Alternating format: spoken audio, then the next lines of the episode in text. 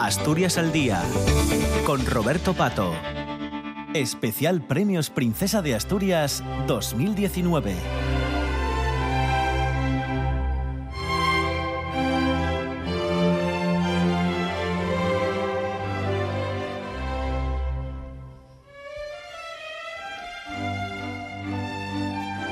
Hola, ¿qué tal? ¿Cómo están? Muy, muy buenos días. Son las 9 de la mañana y dos minutos. Les saludo desde el Hotel de la Reconquista en esta jornada, en este viernes 18 de octubre. Ya saben que es habitual que coincidiendo con la entrega de los premios Princesa de Asturias, hagamos Asturias al Día desde el Hotel de la Reconquista y a partir de las 12 también más eh, un programa especial de esta casa, de RPA, además de todo lo que está haciendo ya, eh, están haciendo todos nuestros compañeros y compañeras de TPA. Así que eh, bienvenidos y bienvenidas a esta edición especial de Asturias al Día. Un saludo también en nombre de mis compañeros en el apartado técnico, Amor Argüelles, eh, Pablo Míguez y Javi Palomo.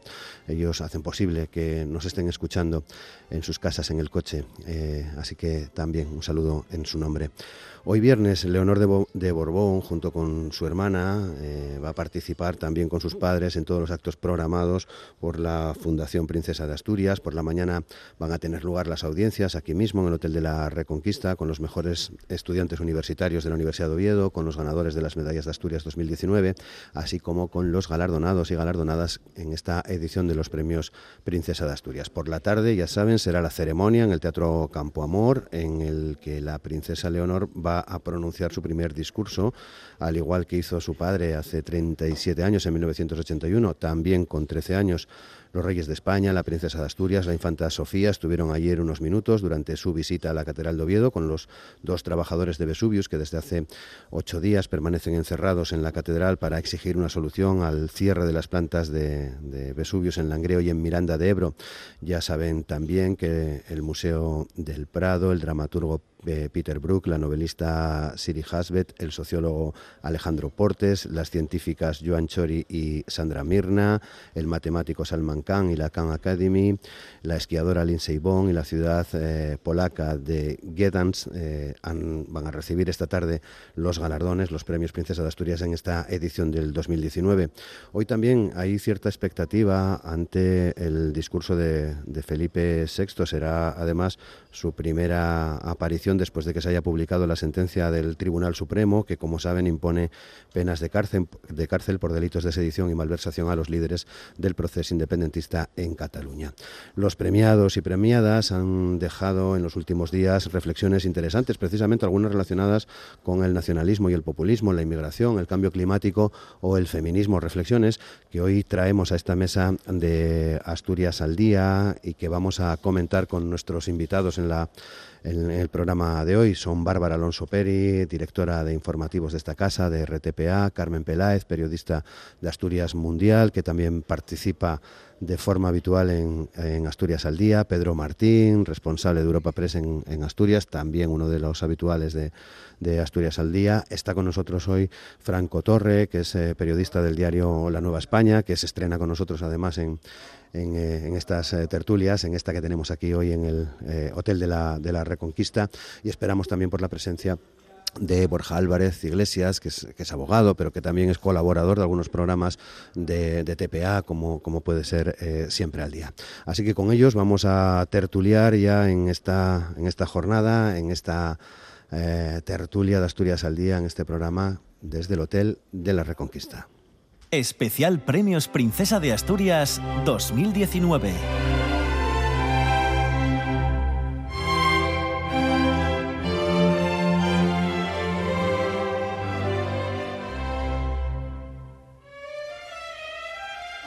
Y saludamos ya a las personas que me acompañan en este set del Hotel de la Reconquista. Bárbara Alonso, ¿qué tal Bárbara? ¿Cómo estás? Buenos días. Muy bien, aquí estamos, con un día intenso. Muchas gracias, un día intenso y lo que queda por delante, porque eh, en, tanto en la radio como, como en la tele tenemos una, una, mañana en la radio importante y una jornada intensa para los compañeros y compañeras de la tele, ¿no? Sí, sí, de, TPA, de RPA y por supuesto todos los compañeros de otros medios. Estamos todos volcados con este día que siempre es tan especial para Asturias y que hoy más que nunca es como un remanso de actualidad entre todo lo que fluye por las ondas y, y por las televisiones porque básicamente todo está centrado en Cataluña, pero pero bueno, nosotros tenemos que poner un poco Asturias en el mapa y sobre todo con la presencia del rey y ese discurso que pronunciará esta tarde y que esperemos que ponga un poco de calma a toda, toda esta situación que vive nuestro país. Hablaremos de ello. Carmen Peláez, ¿qué tal? ¿Cómo estás? Buenos días. Muy bien, muy buenos y históricos días. Sí, eh, importantes, importantes días. Sí, sí, desde luego, histórico. Muy bien. Pedro Martín, ¿qué tal? ¿Cómo estás, Pedro? Buenos días. Buenos días. Hace tiempo que no coincidíamos en, Asturias al día, ¿no? Y es un buen sitio y un buen día para coincidir. echamos de menos algunos titulares que nos dejabas en algunos programas. Siempre hay que poner el contrapunto, ¿no? Muy bien. Yo estoy encantado. A mí ya sabes que los saraos me encantan. Muy bien, muchas gracias y bienvenido de nuevo. Y saludamos también a, Franco Torre, que como os decía es periodista del diario de Nueva España, que es su primera vez con nosotros en Asturias al día. Franco, ¿qué tal? ¿Cómo estás? Muy buenos eh, días. Muy bien, buenos días. Pero bueno, tienes experiencia en radio, me comentabas antes que habías colaborado con, con, La Buena Tarde. Con La Buena Tarde, eh, hablando de cine, hablando de una sección de cine que hacíamos los viernes, ah, durante cuatro o cinco años. Eres cinéfilo también. Eh, sí, bueno, eh, soy historiador del cine realmente, me, especialicé en cine en Valladolid durante muchos años. Muy bien. Bueno, pues ya con todos vosotros quería pediros ya empezar a, valorar la, la, jornada que tenemos por delante. Una de las novedades, Carmen, es precisamente eh, la primera intervención de la princesa Leonor esta tarde en el Teatro Campo Amor. Su padre hizo lo mismo en 1981, ¿no? Sí, parece que va siendo ya un, un rito de iniciación a la edad adulta, ¿no? En la Casa Real. puesto que, bueno, me imagino que una, una, niña de su edad tiene que considerar un, un momento importante este, un momento en su historia personal también un hito y bueno, eh, es, es, el momento, ya los asturianos esperábamos verla el año pasado y ya, ya es el momento de, de, pasar de, de, esas niñas que habíamos visto en algún reportaje que pensaban que el trabajo de papá era entregar premios, ¿no? a, a tomar un poco más conciencia de cuál es su, su trabajo futuro. ¿no? Bárbara. Pues nada, aquí estamos eh, ante un momento que para la princesa yo creo que ayer ya se dio un pequeño baño de multitudes ¿no? en la catedral, aunque es verdad que el día oficial en el que ella eh, pone voz a, lo que es su figura aquí en el Principado va a ser en ese Teatro Campo Amor que hoy creo que está a rebosar. Pedro. Sí, yo creo que ya estamos viendo lo que era una niña, ya se ha convertido ya en una princesa, ¿no? Y, vamos a, esperar de ella lo que, bueno, hemos visto de, pues de su padre y de su abuelo y yo creo que va a desempeñar el trabajo con toda la responsabilidad que ya empieza a tener. ya la hemos visto en Covadonga y, y bueno, hoy aquí es su, su inauguración ¿no? en mm. Asturias y un gran paso. Franco, ¿cómo lo ves tú? Eh, bueno, es un, es un, paso importante y un paso definitivo en su progresiva exposición pública. Y yo nos acordábamos ayer que hace nada estábamos informando de la imposición de la Orden del Doixón de Oro y desde ese momento, que fue ya hace año y pico, eh, la hemos visto cada vez más en, en, actividad, en actuaciones cada vez más activas, cada vez más con más protagonismo y, y de alguna manera pues todo confluye hoy en el Campo Amor, en esta, en esta tarde, en este discurso, en estas primeras palabras y a partir de aquí pues bueno, creo que será mucho más frecuente, mucho más recurrente ver a la princesa acaparando el protagonismo de los actos.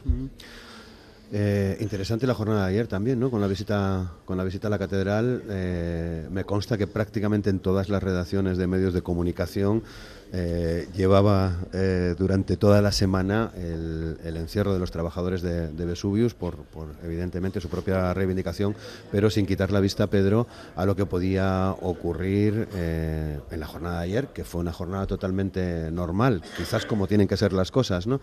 Pero la semana, la verdad, que se fue, se fue caldeando desde el famoso bando del alcalde hasta lo que finalmente ocurrió en la, en la jornada de ayer, ¿no? Sí, bueno, al final eh, yo entiendo que bueno, pues los grupos de presión o, empresas que están a punto de cerrar, pues aprovechan estos escaparates para lanzar los mensajes ¿no? y, que, todo, y que se visualice. Pero bueno, sí es verdad que, bueno, en la tarde de ayer pues no hubo ningún incidente. Eh, estamos acostumbrados a que muchas veces haya una manifestación cercana, como muchos años atrás, donde el, concierto y de las empresas en lucha, los trabajadores en lucha y demás, eh, bueno, yo creo que no, no, pasa absolutamente nada, ¿no?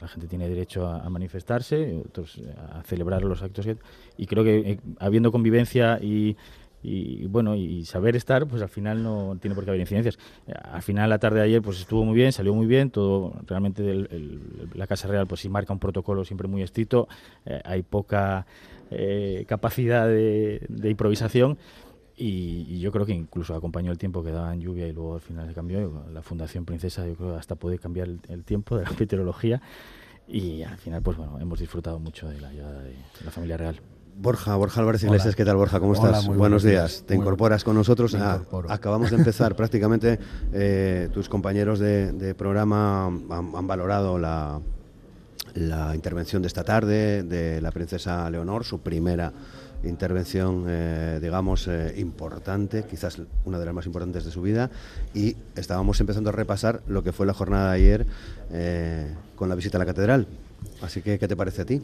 A mí me, sorprende, fundamentalmente me sorprende un poco la, devoción de la gente.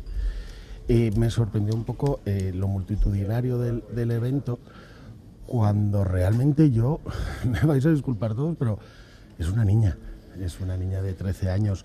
Y hoy leía en, en la prensa una señora que decía, no me voy a volver a lavar la mano, porque me dio la mano. Y yo decía, uff, no me parece tampoco como para tanto. Me parece institucionalmente es un acto importante. Institucionalmente yo sé que como, como territorio nos parece muy importante que nos vengan a visitar, pero ciertamente a veces me parece un poco desmedida la reacción de la gente y no por la gente precisamente, sino porque a veces me parece un poco desmedido para la persona que está recibiendo tantísimo, ¿no? Porque, porque son dos niñas, porque, porque su hermana también estaba, estaba presente, son dos niñas que a veces están recibiendo unas impresiones de más. Entonces yo que a veces empatizo mucho con la gente y empatizo mucho sobre todo con los críos, me parecía un poco atosigante para, para las dos niñas. Mm, Bárbara. Sí, sí, yo creo que ese es un debate ¿no? que está sobre la mesa, la exposición pública a la que someten a una niña de 13, bueno, cumple 14 años ahora en noviembre.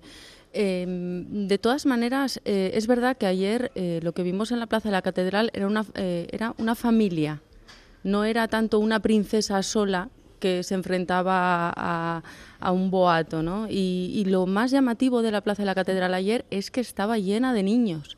Era brutal. Casi todas las personas a las que la princesa daba la mano o se sacaba selfies o, o saludaba y sonreía eran niños más o menos de su edad. Es algo que a mí me llamó mucho la atención, la verdad. Mm, Carmen. Bueno, eh, la sobreexposición es bueno un poco lo que le toca por su trabajo futuro, por eso han esperado ya a que tuviera casi 14 años. Y bueno, respecto a la histeria colectiva entre algunos de los presentes, bueno, comenzó cuando, cuando se nos invitó por medio de un bando a ir todos allí a, rendir pleitesía. Y, bueno, eh, el que fueran muchos niños a mí me parece un aspecto muy positivo, me parece que quien se haya encargado de eso ha dado en el clavo porque, bueno, le ha rebajado un poco esa intensidad que tenía el asunto, ¿no? Franco. Mm, yo pese todo querría destacar que se desarrolló todo con mucha naturalidad. Quiero decir, incluso dentro de la rigidísima etiqueta de la Casa Real se desarrolló con mucha naturalidad, cosa que yo no tenía muy clara, sobre todo después del desafortunado bando del alcalde, que yo creo que desafortunado en el fondo y hasta en la retórica, ¿no? Esa retórica que nos trasladaba que parecía... No será el último, nos va a dar muchos momentos buenos. es que parecía escrito en el siglo XIII, de verdad, una cosa tremenda. Eh, hubo una cosa que me resultó un poco chocante, que es la, la escasez absoluta de imágenes de la visita del interior de la catedral. Imagen oficial tenemos una y tenemos luego esa, secuencia de un minutito, minuto y poco que trasladó a la TPA, pero... Dura, dura más, dura más de un minuto, pero era ese plano. ese plano, sí, pero no tenemos nada más. O sea, no, esperábamos ver al rey abrazado a los trabajadores de Vesuvius y cantando a galopar, pero quizás, no sé... Pero, Eh, pero yo creo que eso tiene un sentido, porque la Casa Real no quiso hacer de esto una visita eclesiástica, quiso hacer una visita oficial del encuentro de la princesa con el símbolo de los reyes en Asturias. Sí. Era eso exclusivamente lo que querían trasladar. la Monarquía visita e historia, ¿verdad? Claro, monarquía. la monarquía e historia, Sí, nada más. No, tienes- no la visita al altar. Es, de- es verdad que bueno que sabemos cómo, cómo es esto, ¿no? Tiene mucho protocolo y demás. Y desde un principio lo dejaron claro. Hombre, yo creo que todos estábamos deseando ver, ¿no? Esa, esa conversación de, del, que, que- que trasladó el DEAN, que había sido muy cordial con los trabajadores de Vesuvius, a los que antes comentaba Pedro, ¿no? Estamos acostumbrados a un bullicio en la Plaza de la Escandalera y yo creo que hay que, hay que darles un, un aplauso de, de- de- de toda la sociedad porque han sido muy respetuosos, están en una situación muy difícil y, has- y han sido muy respetuosos, pero yo creo que el arzobispo ha contribuido mucho a todo esto, a normalizar la situación de que unas personas en una situación desesperada se encierren en la catedral. Bueno, y ha contribuido también que han llegado a un acuerdo un día y medio antes o dos días antes de que llegasen los reyes. Hay que decir que el problema eh, se ha resuelto, para bien o para mal, pero se ha resuelto. Final Bueno, ha- en el problema no vamos a entrar porque se ha resuelto decir para bastante mal. Bueno, eh, bueno, pero eso lo han resuelto los trabajadores. Lo tratamos el miércoles aquí decir también, que no lo, ha Asturias no lo resuelto un árbitro. No, no, por Lo han, llegado a un acuerdo, por lo tanto, eh, si es malo, pues eh, habrán firmado un mal acuerdo, pero han aceptado esas. esas De todas formas, bueno, eh, evidentemente se especulaba cómo iba a gestionar eh, Comisiones Obreras, que es quien lidera esta, esta reivindicación. El asunto creo que, la verdad, que, que lo gestionaron eh, muy bien. Podría haber sido otra cosa. Creo que han estado a la altura de las circunstancias en, en ese caso, ¿no? Carmen. De todos modos, lo de la escandalera esta tarde estará ahí igual, o sea Sí. que no, no pensemos que se ha acabado la cosa No. con estos dos minutos. De todos modos, eh, en mi opinión es que la familia real eh, tampoco tenía muchas más opciones que charlar un par de minutos con los trabajadores de Vesuvius. Después de la inmensa y, y las que nos quedan eh, metedura de pata del alcalde de la capital con este tema, eh, hasta el arzobispo les había dicho que tal mm, sería, vamos, in- increíble que cometieran tal torpeza de no acercarse dos minutos a decir cómo estáis, oye, nuestra simpatía, que tampoco cuesta mucho. Claro, es que yo creo que de todas formas Casa Real eh, en ese aspecto sí que lo está trabajando y lo debería de trabajar un poquito más. Quiero decir, Casa Real al final representa a todos los españoles y tiene que tratar de estar cercanos con todos. Si hacemos una cuestión de imagen, si lo que pretendemos es dar una cuestión de imagen, esa cuestión de imagen se salva con actos y con actos como este, con detalles Sí, no como cuesta este. tanto, sí, No son cuesta dos tanto, minutos. Son dos minutos, la conversación no trasciende y trasciende y todo el mundo queda un poco más calmado, ¿no? Entonces yo creo que a efectos de imagen a Casa Sí, Real lo, grave hubiera sido o lo feo hubiera sido que hubieran pasado de largo Pasado y no, de largo, y no hubieran claro, sí, dicho sí. nada. Muy bien, son las 9 y 18 minutos. ¿Qué premiado o premiada Borja te ha llamado más la atención de los que esta tarde van a recibir el galardón? A mí personalmente me llamó mucho la atención el premio al Museo del Prado. Y quizá me llamó la atención por un, por un afecto personal ¿no? al, al museo. Y quizá me llama la atención porque bueno, realmente es un premio que nos dan a todos, porque el, el Museo del Prado no deja de ser de todos. Eh, me, me- me gustó el premio y me pareció positivo porque creo que, que volvemos a poner en alza un valor que a veces un poco se, se pierde. ¿no? Y quizá le damos un poco de aire a una institución que necesita el aire para acercar, para acercar todo lo que tiene al, al resto del, a la gente, ¿no? para poder lograr acercar el Museo del Prado a la gente, sus colecciones y todas sus actividades. Por eso me, pareció el más, el más interesante, el que más me sorprendió. Mm, Franco. Eh, a mí hubo dos que me, gustaron mucho. Bueno, dejando a un lado el Prado, que, que coincide un poco con Borja, eh, el de Peter Brook me pareció un premio muy, muy afortunado, muy afortunado, porque además eh, no se buscó un impacto mediático, no se buscó. Yo creo que se reconoció una figura irreprochable, incontestable de la, de la, de la cultura del último medio siglo. O bueno, un poco más, porque la verdad es que el hombre lleva al pie del cañón desde los 50, vamos, pero... Y luego me gustó mucho el de Lindsey Vonn. Me gustó mucho el de Lindsey Vonn también por lo mismo, porque ese premio, en concreto el premio de los deportes, muchas veces ha premiado cosas eh, para mí incomprensibles. Y me gustó que fuera una mujer, me gustó que fuera en ese momento, justo después de su retirada. Creo que también eso pudo ayudar a que le dieran el premio. Y además eh, por los valores que ella transmite de, de pelea, también de una feminidad además consciente de sí misma y, y que no busca excusas ni busca una masculinización para, para presentarse. Son dos premios que a mí me gustaron mucho. Bárbara. Pues a mí me gustan todos, eso es así, pero mm, me quito el sombrero ante Alejandro Portes. Sobre todo por, porque, bueno, eh, es un sociólogo que, que, lleva hablando muchos años antes de que los medios lo hiciésemos sobre inmigración y el otro día, además, eh, en la conferencia, que, en una de las conferencias que dio, incluyó eh, esta alerta que une inmigración y cambio climático. ¿no? Habló de, la oleada de inmigrantes por el cambio climático eh, que, que, que, podemos sufrir en los siguientes años. Creo que son reflexiones que en realidad muchos de los premiados también, también hacen. ¿no?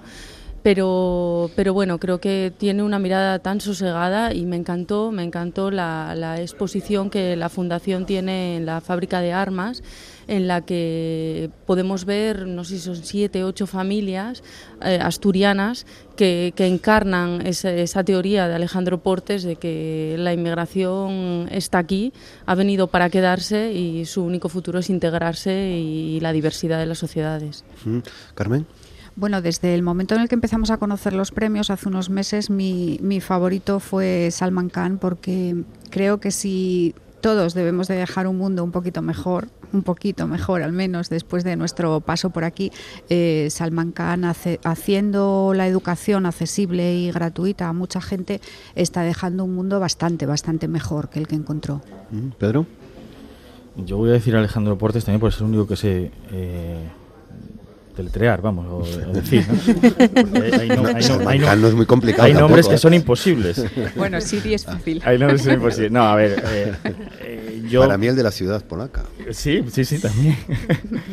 eh, yo, como decía Bárbara, un poco en general, porque probablemente sea el primer año en el que desconocía a todos los premios. O sea, no conocía a ningún premiado. Eh, ni a Lindsay Bowen, eh, realmente. Entonces, eh, sí, para mí son unos premios que me han enriquecido mucho. Bueno, Museo del Prado, pero sí son unos premios que me han enriquecido Los mucho. periodistas entran gratis. Mira, está bien saberlo, no lo sabía. que sí es, eh, pues es unos premios que me han enriquecido mucho porque, bueno, he conocido a muchas personas y, y muchas disciplinas que, que, totalmente desconocía y, bueno, me he adentrado y además son temas totalmente de actualidad. Bueno, pues quería aprovechar eh, algunas de las cosas que habéis dicho para, para seguir en, Asturias al día. A mí también me han llamado la atención algunas cosas que trataba de reflejar en la, en la introducción. Una de ellas, precisamente, Bárbara, ese análisis que hace Portes de la inmigración. Creo que es una de las grandes reflexiones. Parece que eh, recuerdo también el año pasado que hubo premiados y reflexiones eh, muy potentes, pero en este año creo que han bajado un poco más a la tierra. ¿no? Eh, hablaremos de Salman Khan y su idea del nacionalismo, la educación y los populismos, el mismo Alejandro Portes, el feminismo de, de Siri Hasbet, y, entre otras cosas. ¿no? Pero realmente traer un discurso eh, como el de Portes es, es, muy importante en el tiempo que precisamente nos toca vivir. Es importante y valiente. Y valiente, sí. Es sí. importante y valiente, porque bueno, siempre se dice ¿no? que Asturias es tierra de acogida, tal vez porque muchos desde aquí también se fueron. Entonces, yo creo que, que, esta sociedad no tiene, no tiene un futuro en una región. Él, él, lo decía el otro día también, ¿no? Decía que en, en regiones como Asturias, donde la despoblación es, es un es un riesgo, o sea, bajaremos del millón de habitantes probablemente en una proyección de 10 años, yo, yo no creo ni que lleguemos a 10 años para bajar del millón de habitantes, eh, pues claro, eh, acogernos a, a, esa gente que viene buscando un futuro mejor. Lo que pasa que yo aquí plantearía también otra duda, ¿no? Y es qué futuro mejor pueden encontrar. Eh, porque también eh, tenemos que, que ver el, las proyecciones económicas ¿no? que nos están poniendo sobre la mesa que realmente yo esta mañana venía de la que venía para aquí, venía otra vez escuchando la radio y Arcelor otra vez diciendo que el año que viene va a ser catastrófico para la siderurgia. Claro, te levantas cada día con esas noticias y dices, madre, y, y la gente que va a venir aquí a buscar un futuro mejor, ¿qué futuro le vamos a dar? Es, es, una situación a mí me parece muy complicada, pero es verdad que yo que, que vengo, o sea, yo que vivo en la, en la cuenca minera y veo cómo eh, día a día cada vez somos menos los, los que estamos allí, pero sí mis hijos conviven con, con esta comunidad polaca que lleva tantos años instalada y que para nosotros es que no son polacos, es que son, son nuestros vecinos, ¿no? Y estaban ahí, vinieron, encontraron trabajo, un trabajo que ahora ya tampoco tienen como nosotros. Entonces, bueno, eh, son estos equilibrios que tenemos que afrontar con optimismo, ¿no? que es lo que nos dicen los políticos actuales, que hay que ser muy optimistas, pero la verdad es que día a día cuesta, cuesta mantener ese optimismo. Mm, Borja. Lo que, más me, me, sorprendió de deportes, que yo, yo como tú no, no conocía, no conocía al, premiado y empecé a estudiar un poco que yo creo que es para lo que sirven estos premios, para que luego la sociedad nos interesemos por, por lo que está pasando en el mundo. ¿no? Y cuando empecé a estudiar ah, un poco lo que, lo que había hecho este hombre, lo que más me impresionó es que su enfoque de la sociología es económica, con lo cual le da un poco la vuelta a todas las teorías de es que los inmigrantes vienen y nos quitan el trabajo y resulta que económicamente va a ser un desastre. Y él plantea la teoría contraria, ¿no? sino diciendo son beneficiosos, realmente económicamente son los que nos van a dar el futuro. A mí eso fue lo que más me sorprendió de la teoría de deportes. Luego hay otra cosa que me hizo incluso un poco de gracia, ¿no? El hecho de que Francia trata de, convertirlos, Estados Unidos trata de echarlos y los mejores somos España que no hacemos nada. Entonces a mí me encantó la teoría de no hacer nada es lo mejor. Esa teoría me pareció muy buena. Igual dijo eso porque está aquí, ¿no? Seguramente. sí, Carmen. Sí, a mí, a mí ayer me, me sorprendió sorprendió mucho una cosa que dijo que casi se convierte en mi favorito con esta reflexión. Y es una cosa que dijo sobre el capitalismo, eh, entiendo que sobre el capitalismo que yo no había pensado antes. Me gusta muchísimo la, gente que me hace pensar. Y, y, fue una afirmación que hizo eh, que dice que los, los trabajadores ahora se desplazan solos. Eh, me hizo pensar en que antes se iba a África, se cogía a la gente y se las llevaba como esclavos para trabajar y ahora decimos, vamos a Madrid que allí hay trabajo, vamos a Londres que allí hay trabajo, vamos a no sé dónde que allí hay trabajo. Eh, es cada vez más fácil para el capitalismo, el capitalismo sigue siendo el mismo y ahora los trabajadores se desplazan solos. Me dejó pensando esa, esa afirmación. Pedro. Yo, me parece una teoría bastante antigua, más antigua que la tos, el decir que los inmigrantes eh, al final pues vienen a, rellenar ese hueco de poblaciones envejecidas que no tenemos. Lo que yo pido a los gobiernos es que a los, inmigrantes les dé trabajo, no les dé subvenciones. Porque al final, entonces la gente no viene a trabajar, viene a cobrar una subvención de, por eh, el límite de la pobreza, por no sé qué, no sé cuánto, por tener otros hijos, y al final van juntando cuatro o cinco pagas que viven siete mil veces mejor que en sus países de origen. Entonces, lo que hay que hacer es un buen plan de trabajo y que todo el mundo que venga pues pueda trabajar. Sí, lo que pasa que yo creo que el, gobierno debe hacer ese buen plan de trabajo para todos, porque lo, interesante es que haya trabajo para, los que todos. Vengan, digo para todos. Ellos cubrirán cubrirán una brecha donde donde realmente no no hay ese trabajo, o sea, donde realmente no se están ocupando esos puestos de trabajo, pero eh, el crear empleo es una obligación del, del Estado para todos, no solo para los claro, bueno, crear empleo implica también una inmigración regular en el que sepas quién entra y cuánto empleo, más o menos como antes cuando se salía con una carta de trabajo. Pues exactamente igual. Lo que no podemos es tener una, una inmigración regular y otra ilegal. Bueno, de todas formas, Portes sí que hablaba de eh, enfocar, que a mí era, era lo que me chirriaba un poco más de la teoría, ¿no? Lo de enfocar las, las emigraciones, ¿no? Eh, eh, un poco desde el gobierno, enfocar a los inmigrantes a, determinadas zonas donde realmente se necesitaba el trabajo o donde realmente está. Pero tiene que haber trabajo, tiene que haber trabajo. Bueno, si, si lo enfocas porque hay trabajo, claro. Él, plantaba, o sea, partía de, de, esa cuestión. Sí. Franco, Carmen. Sí, bueno, yo hay un planteamiento que también he deslizado en alguna, en alguna entrevista y alguna intervención que me resulta también muy, muy sugerente, que es eh, cuando él habla de cómo nosotros estamos bombardeando a, determinados países con una imagen idílica de lo que es la vida en Europa, de lo que es la vida en Estados Unidos y, cómo eso también de alguna manera está sirviendo de reclamo, de acicate para, para, la, para la inmigración, incluso irregular. Eh, claro, ellos ven lo que tienen en su día a día, ven lo que les estamos transmitiendo a través de la televisión, de internet y, demás, y claro, luego llegas aquí y eh, llega un cierto desencanto, ¿no? Porque ven que realmente no es todo tan idílico y no es todo tan maravilloso como les habíamos vendido. Sí, pero, eh, pero, pero ellos, muchos huyen de la guerra. Sí. Cualquier cosa, aunque sea estar en el paro, es mucho mejor que todos los inmigrantes que se están quedando ahora mismo en el mar. Eso no lo olvidemos. O sea, no estamos hablando de una inmigración que busca una mejora económica. No estamos, estamos hablando de una inmigración que busca sobrevivir. Entonces eso es fundamental. Los flujos migratorios vienen por ahí y luego el, el, el ingrediente que él une, que es los que, se, los que van a venir porque van a vivir en zonas desertizadas por el cambio climático. Sí, pues la inmigración está claro que tiene muchas caras.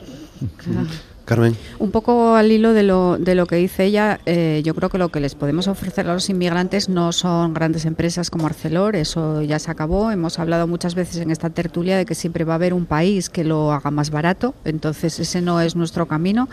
Pero claro, cuando vienes huyendo de la guerra, pues el queso gamoneu o la cría de la pita pinta te parece una alternativa aceptable.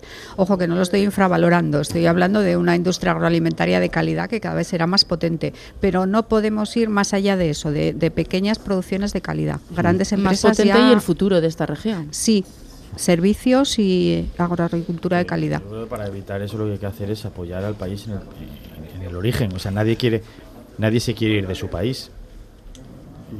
Entonces yo creo que lo que hay que hacer es no que huyan de las guerras, sino evitar que esa guerra se produzca. Claro, pero cuando hay guerra coges a tu niño en brazos y te tiras al mar, ¿no? Ya, claro. Luego los países al final son casas y, tienen sus huecos, es decir, no, no, podemos acoger a todo el mundo. Entonces lo que hay que hacer es que esas personas puedan vivir en su país de origen, pues...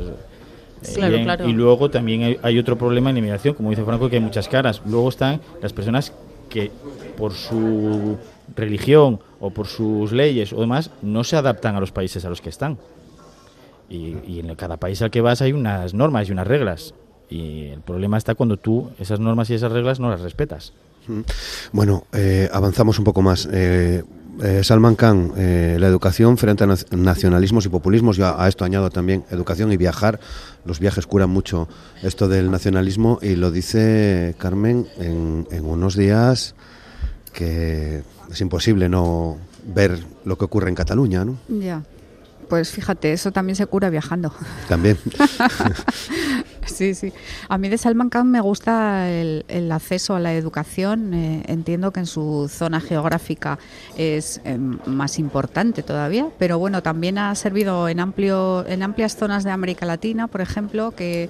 Eh, tienen mucho más acceso a Internet, mucho más uso de Internet que, nosotros, mucho antes, quería decir, no mucho más empezaron unos años antes a, usarlo como un, instrumento diario y bueno, me parece que es eso, una de, una de esas personas que, que dejan, dejan el mundo mucho mejor, como decía antes, de lo, de lo que lo han encontrado y bueno, me, me gusta especialmente. Franco. Eh, bueno, la verdad es que yo creo que, que, ha sido uno de los descubrimientos de esta edición de los premios. Además, a mí hay una cosa que me ha encantado de él, que es que es yo creo que se ha sido el más activo, ¿no? Ha sido el que ha llegado y se ha metido de frente a hacer actos. Hay un detalle que no me ha gustado demasiado, que yo creo que ya que traemos a una persona que está defendiendo la educación para todos, quizás deberíamos haber cuidado más la selección de centros a los que los llevamos, porque llevarlo a centros eh, concertados quizás no haya sido la mejor decisión a mi, a mi juicio. Pero más allá de eso, bueno, yo creo que transmite un mensaje muy, muy apropiado y muy afortunado para estos tiempos y para esta semana en concreto, ¿no? Eh, a ver si cala. Pedro. Sí, bueno, a mí me ha hecho mucho reflexionar. O sea, él dice una frase que es educar para comprender. Y yo esto creo que tiene mucho sentido porque vivimos en un mundo en el que rodeado de youtubers, de la gente lo que te dice lo que tienes que pensar, lo que tienes que decir, cómo tienes que vestir. Y yo creo que tenemos que reflexionar y empezar a pensar como tener un pensamiento propio ¿no? de las cosas y no eh, seguir a líderes y como dice esto fulanito, pues yo pienso igual que él. Sin, oye, coger de aquí, coger de allí y hacer tu, tu, personalidad y tu discurso. ¿no? Y es que hoy en día no hay un discurso, ya, no, es un, somos un rebaño. estamos bombardeados por todos los sitios de información y la gente sigue a otra gente y, preocupados por los me gustas que le ponen a uno en Instagram. O entonces, me parece que este, este señor hace mucho reflexionar. No me gustó eh, su teoría de que los niños no tengan vacaciones porque desaprenden. Porque eh, o viene este señor a casa a cuidar a mis hijos cuando yo me vaya de vacaciones, que yo sí las necesito, o vamos a tener un problema. Pero bueno. Sí. Bárbara. Y luego incluye eh, también el componente de todos podemos, ¿verdad? De cualquier persona, por, por muy pequeña que sean sus capacidades, tiene una capacidad. Y con esa capacidad es, es capaz de cambiar su entorno, su mundo, es capaz de sentirse valorado. Eh, a mí me llamó muchísimo la atención todas las imágenes que se proyectaban de sus clases en centros de Nueva Delhi, de, los niños que los ves encantados con que un problema matemático que ellos mismos diseñaron se resuelve. O sea, esa ilusión ¿no? que, genera. un, canto al optimismo exacto, todo Exacto, la ilusión que genera con su, con su método de aprendizaje en, en, un momento en el que yo que tengo dos críos, la verdad es que los niños, bueno, para, para potenciarles el aprendizaje o tienes un, un aparato electrónico es bastante complicado. Sí, decías. Eh, sí, hay un detalle que a mí también me ha gustado mucho de sus declaraciones, va un poco en esta línea, que es que mm, defiende el papel del profesor, el papel del, ser humano que transmite un conocimiento a otro ser humano. Y eso me parece que es muy importante, además en, en, la plataforma que era montado, que es tan tecnológica y que, y que, parece que vamos a un aprendizaje tan tecnológico, esa defensa del profesor y del maestro a mí me ha parecido un mensaje valioso. Borja. A mí me resulta también muy sorprendente el, mensaje optimista, ¿no? El mensaje optimista que, lanza de todo el mundo puede, todo, el mundo tiene algo que aprender.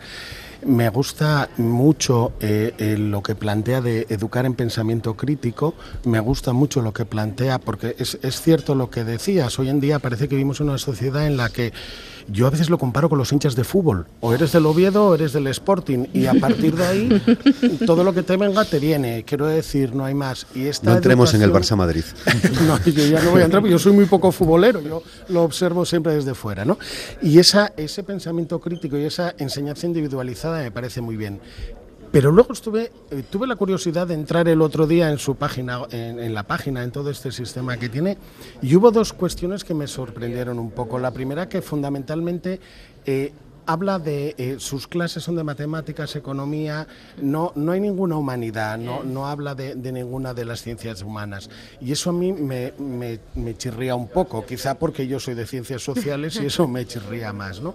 Y luego hay otro tema que me preocupaba. A mí me preocupa mucho cuando eh, Google tiene el monopolio de, de, los buscadores y este, este señor puede llegar a tener en un momento dado el monopolio de la educación, de alguna manera, no un monopolio, ¿no? Pero bueno, de alguna manera puede influir a mucha gente y me preocupa cuando alguien tiene un arma tan importante en la mano, porque la orientación de la educación que puede dar, sobre todo en países con pocos recursos, al final va a tener una herramienta muy importante en su mano.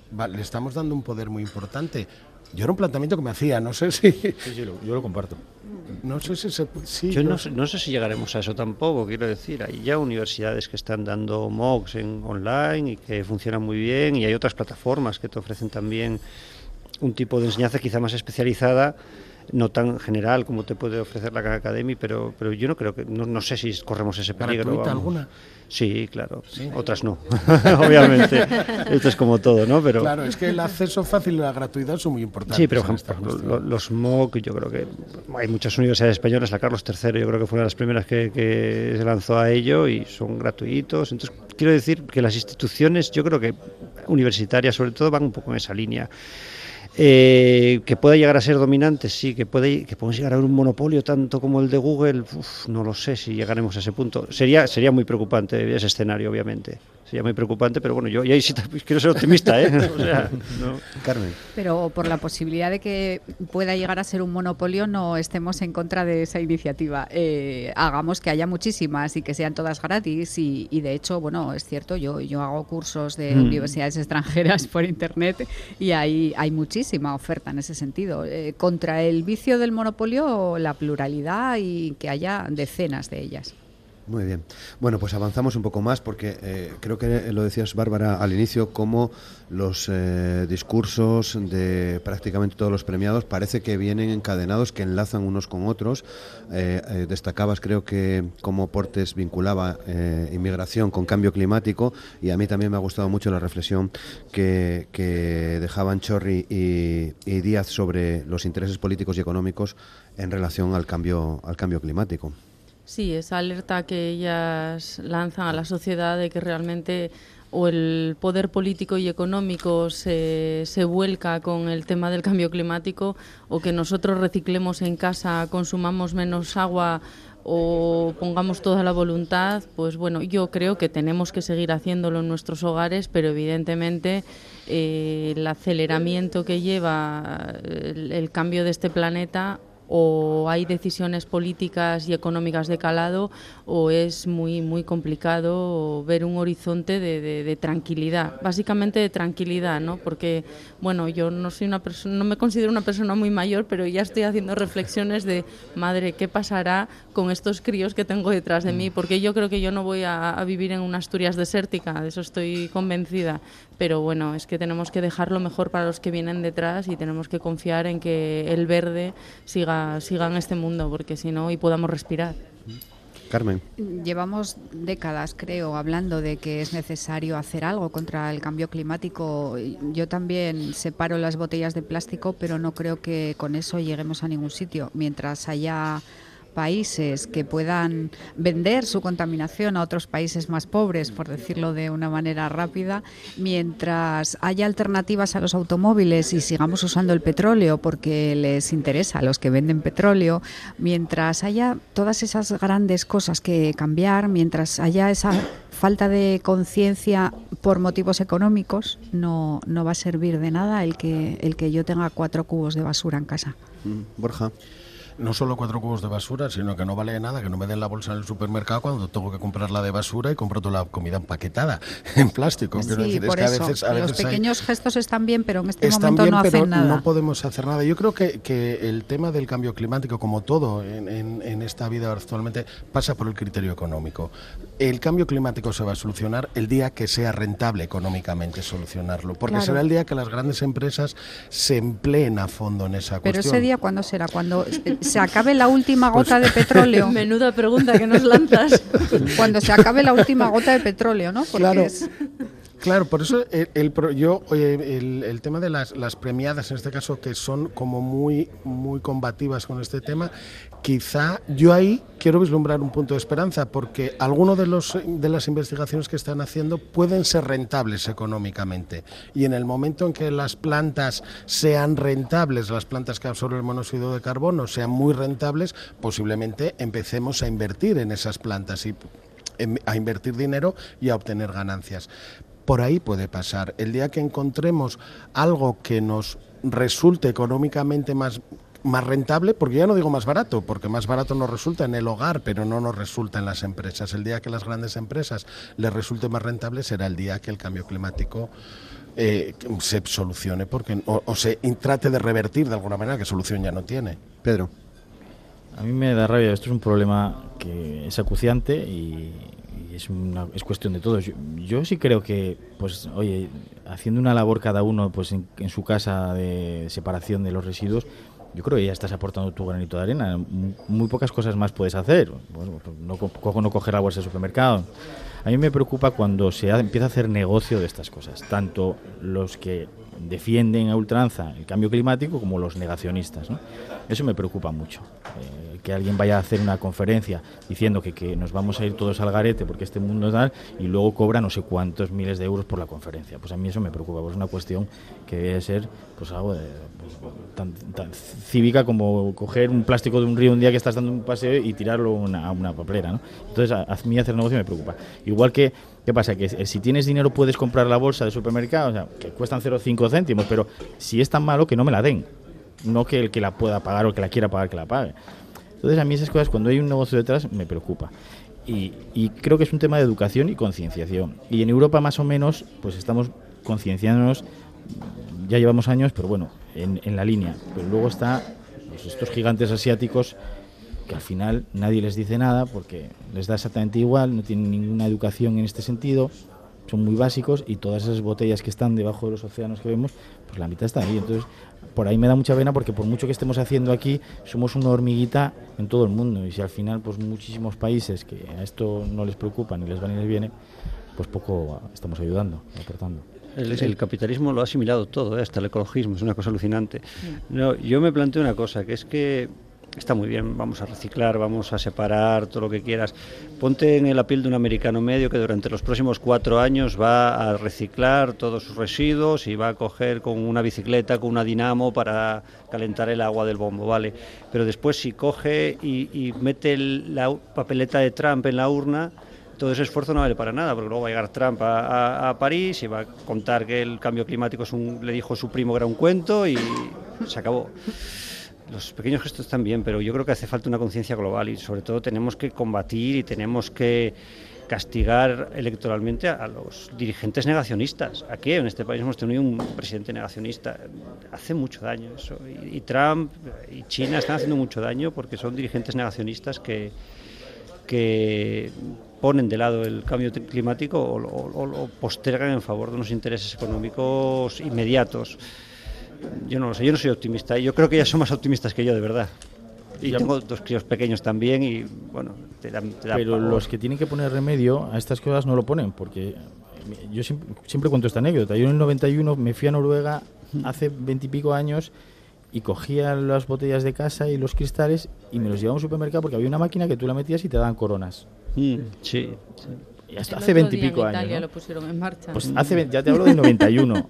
eh, bueno, pues es una forma de incentivar también. Y luego, oye, pues hay que utilizar coches eléctricos. Eh, pues si el coche eléctrico me cuesta treinta y pico mil euros, pues no voy a poder utilizar no lo voy a poder pagar. Y si luego encima no tengo casi enchufes para recargar el coche eléctrico, Quiero decir que nos piden un esfuerzo a los pequeñitos que somos los que estamos reciclando ahí todos los días y nos preocupamos de si es martes el papel y si es esto, cuando luego vemos empresas que no las multan cuando están haciendo, contaminando lo que les dé la gana. Cuando las instituciones, los gobiernos no nos ponen al alcance las cosas que nosotros podemos hacer y que podemos hacer muchas más cosas de las que hacemos.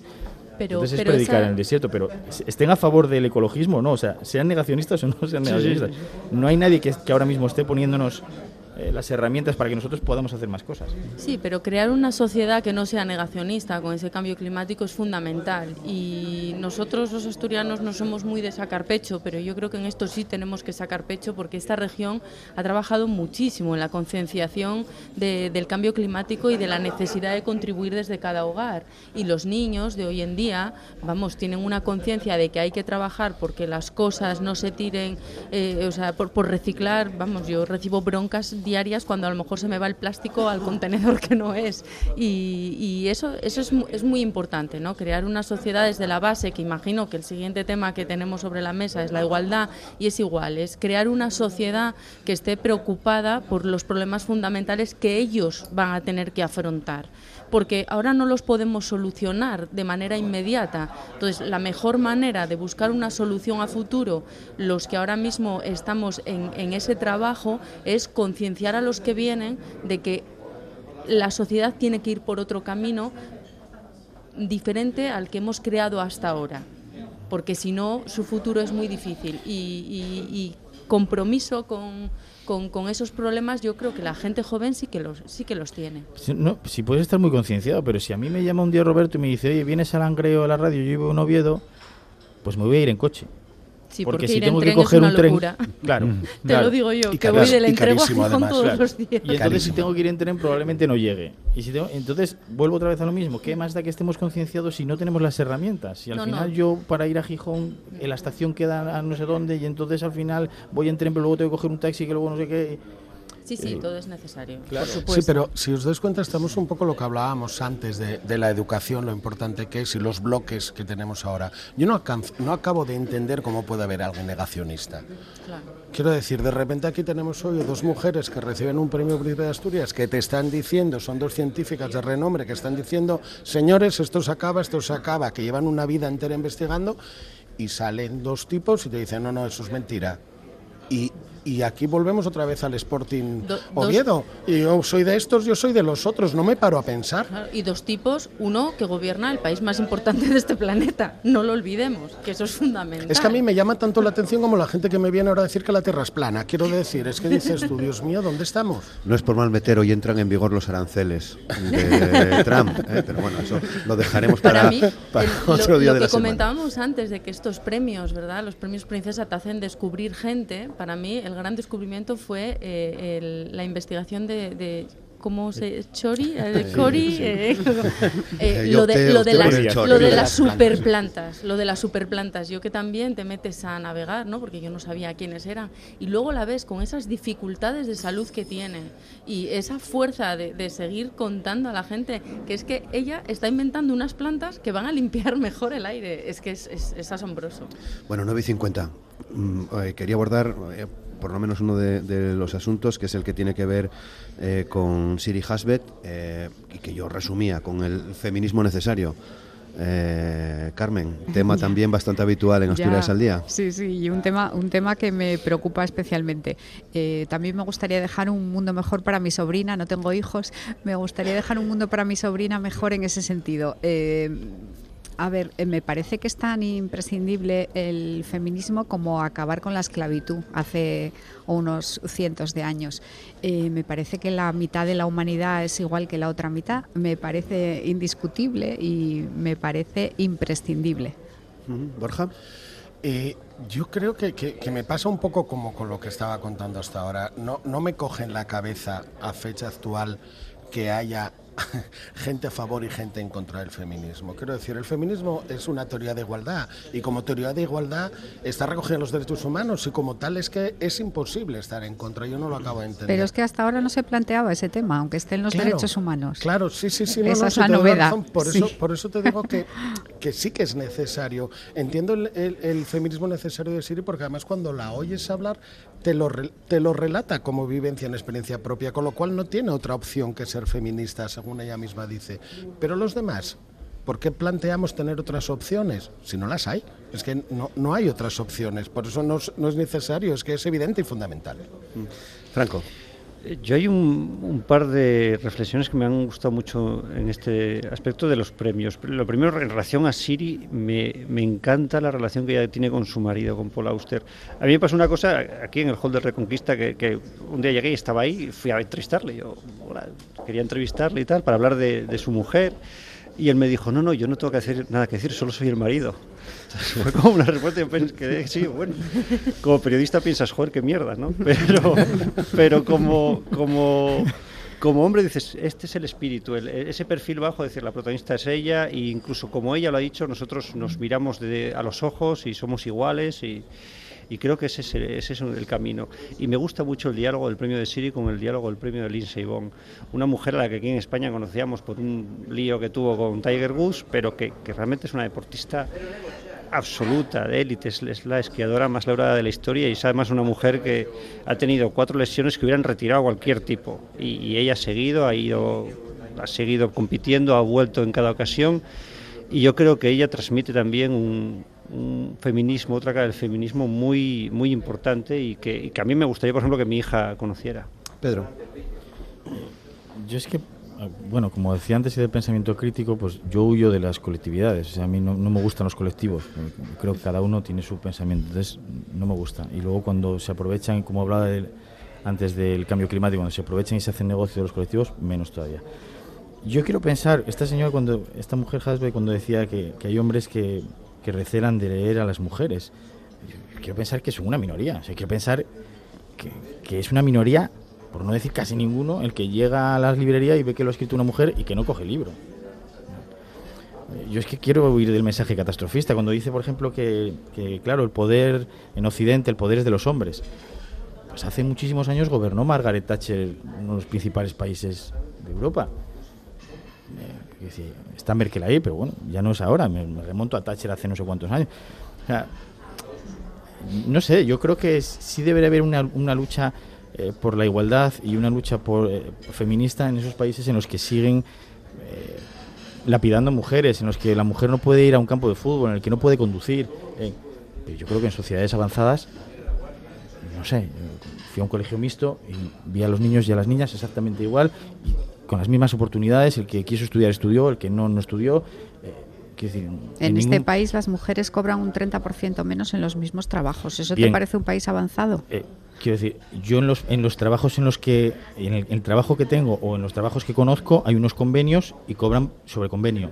No, yo no veo nóminas, tú por ser mujer, que ponga arriba, tú por ser mujer, vas a cobrar 30% menos. Hombre, si lo pusieran ya sería bueno, delito. bien, bien, pero quiero decir, bien, Luego, luego podemos hablar de si hay trabajos tradicionales de mujeres, cajeras de supermercados y trabajos de...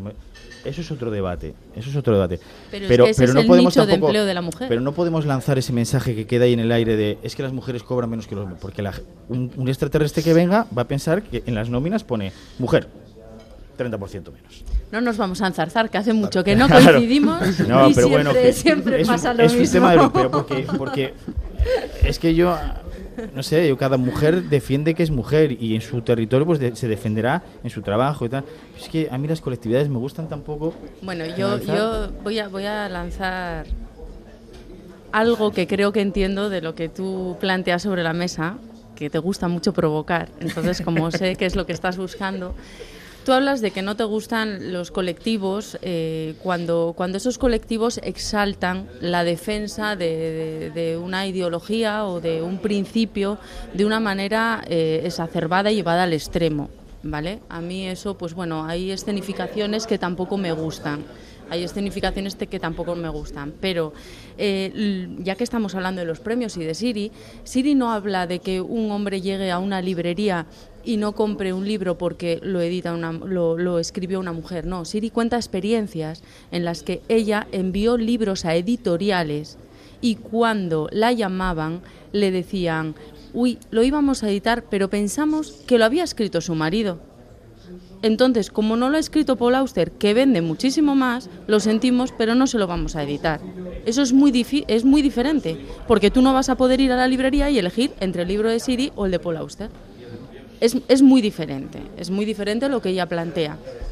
Entonces, eh, que Margaret Thatcher gobernó, por supuesto, que Merkel gobierna, por supuesto, pero bueno, eh, vivimos en un país en el que nunca una mujer ha podido dar ese salto a gobernar este país. Solo te pongo delante el cartel electoral que tenemos cara al 10 de noviembre. Hay mucho, hay mucho que, andar, hay muchísimo que, que, caminar. Eso, eso es así, se puede hacer de una manera sosegada. Vivimos en una sociedad muchísimo más igualitaria que en la que yo nací. No tengo ninguna duda y tengo 43 años, pero yo vengo de una zona de esta región educada en el machismo, 100%. 100%. Eh, en una cuenca minera donde mi madre ha trabajado toda su vida y mi padre también. Pero quien llevaba la casa era mi madre, mi padre no se lo ha plantado en su vida. Yo no vivo esa realidad en mi hogar, no la vivo, vivo en un ambiente de igualdad. Yo eh, soy, eh, he llegado en, en mi profesión a un punto en el que nunca me planteaba llegar y, no tengo una diferencia salarial con mis compañeros del comité de dirección que son hombres, claro que no lo tengo, pero yo soy una privilegiada, soy una privilegiada. No me lo han regalado, no me lo han regalado, me lo he currado y por eso estoy aquí. Pero la realidad es que el nicho de trabajo de la mujer está en, en las cajeras, en las mujeres que limpian, en las kelis que hacen camas de hotel y ahí no hay un nicho laboral de hombre y ahí la diferencia es abrumadora y por supuesto no te lo ponen en el contrato, Pedro, ¿cómo te lo van a poner en el contrato? Pero te lo dicen o te despiden porque estás embarazada o no te despiden, simplemente no te renuevan el contrato y esa es una realidad que existe. A mi, a mi mujer la despidieron por, por quedarse embarazada y fue otra mujer. Muy, muy breve, muy breve. Gracias, Pedro. Nada, nos queda muy pocos segundos para, para una reflexión final. Eh, Franco. Eh, bueno, la verdad es que estamos hablando de los premiados y, es un remanso de paz porque, porque ayer y esta tarde solo se va a hablar de una cosa que va a ser de la princesa. Eh, es lo que toca, supongo, pero, pero es un remanso esto también. Yo creo que son los premios más eh, quizás reivindicativos que recuerdo en cuanto que eh, se están poniendo sobre la mesa cuestiones como la inmigración, el feminismo o el cambio climático. Carmen. Es fantástico poder hablar de otros temas durante estos días, me parece increíble, me sube la moral, me sienta bien al espíritu. Bárbara. Sí, es un privilegio no tener que estar hablando aquí en este momento de lo que hablan todos los demás, porque tenemos gente que viene a mejorar el mundo y tenemos una cita que ya quisieran otras regiones, ¿no? Pedro. Hay larga vida a los premios. Muy bien, pues eh, muchas gracias, muchas gracias a, todos, a Bárbara Alonso, Carmen Peláez, Pedro Martín, Franco Torre y Borja Álvarez por acompañarnos en esta Asturias al Día de hoy, viernes 18 de, octubre. Ya saben que volvemos el lunes, el próximo lunes eh, a partir de las 9 de la mañana, ya con la programación eh, más o menos habitual de Asturias al Día. Así que me despido. Feliz día.